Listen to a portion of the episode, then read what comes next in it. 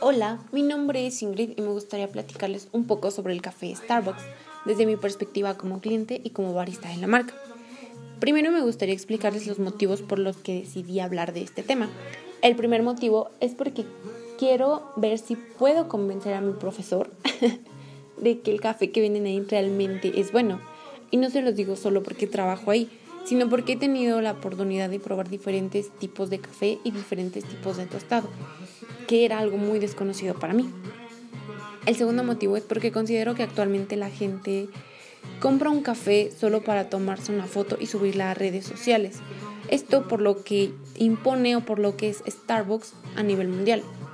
Pero dejan de lado lo que es ir a degustar un buen café. No considero que estas acciones estén mal porque estas acciones y muchas otras han colocado a Starbucks como la mejor cafetería a nivel mundial o de las mejores cafeterías. Starbucks maneja un concepto muy interesante de sus tiendas. Hacen de ellas un tercer espacio para antes de la casa y después del trabajo.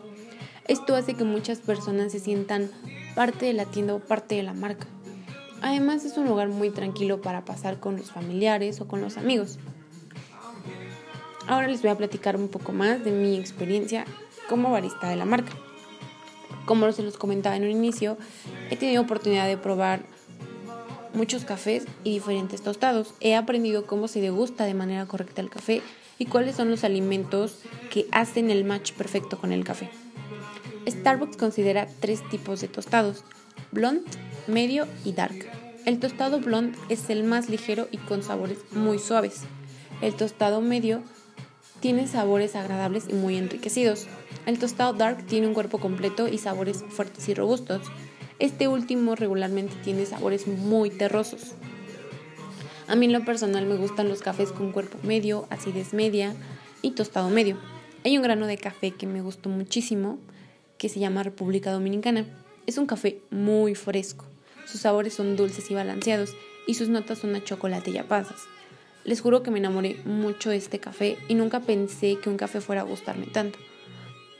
A mí en lo particular no me gusta que me quede un sabor muy pesado en la boca, que me haga salivar mucho. Y este café no hace eso.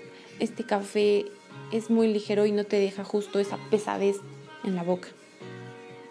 Recientemente lanzaron un nuevo café que se llama México Oaxaca. ¿Qué les puedo decir? Es un café realmente muy rico. Nunca pensé que me fuera a gustar tanto como República Dominicana, pero sí me enamoré también de este café. México Oaxaca es un café tostado blonde y sus notas son a limón, caramelo y chocolate. Sus sabores complementarios son el chocolate, la nuez y las frutas. Profe, en verdad me invito a probar este café. Le juro que si este café o todo lo que le comenté no logra convencerlo, ya no sé qué voy a hacer, pero de verdad lo invito a probarlo. Es un café muy rico. Eh, este café sí está a la venta. República Dominicana ya no, porque fue un café que lanzaron solo por tiempo limitado. México, Oaxaca, podríamos tal vez degustarlo con un cóctel de frutas acompañado en la parte de arriba con un chocolate líquido o un chocolate en barra. Hay muchísimas formas de degustar este café y tenemos que buscar cuál es la forma correcta o cuál es el alimento correcto para lograr ese match. Algo importante, no sé si ustedes lo sabían, pero al momento de probar el café debemos de sorberlo, no tomarlo como normalmente tomamos el café.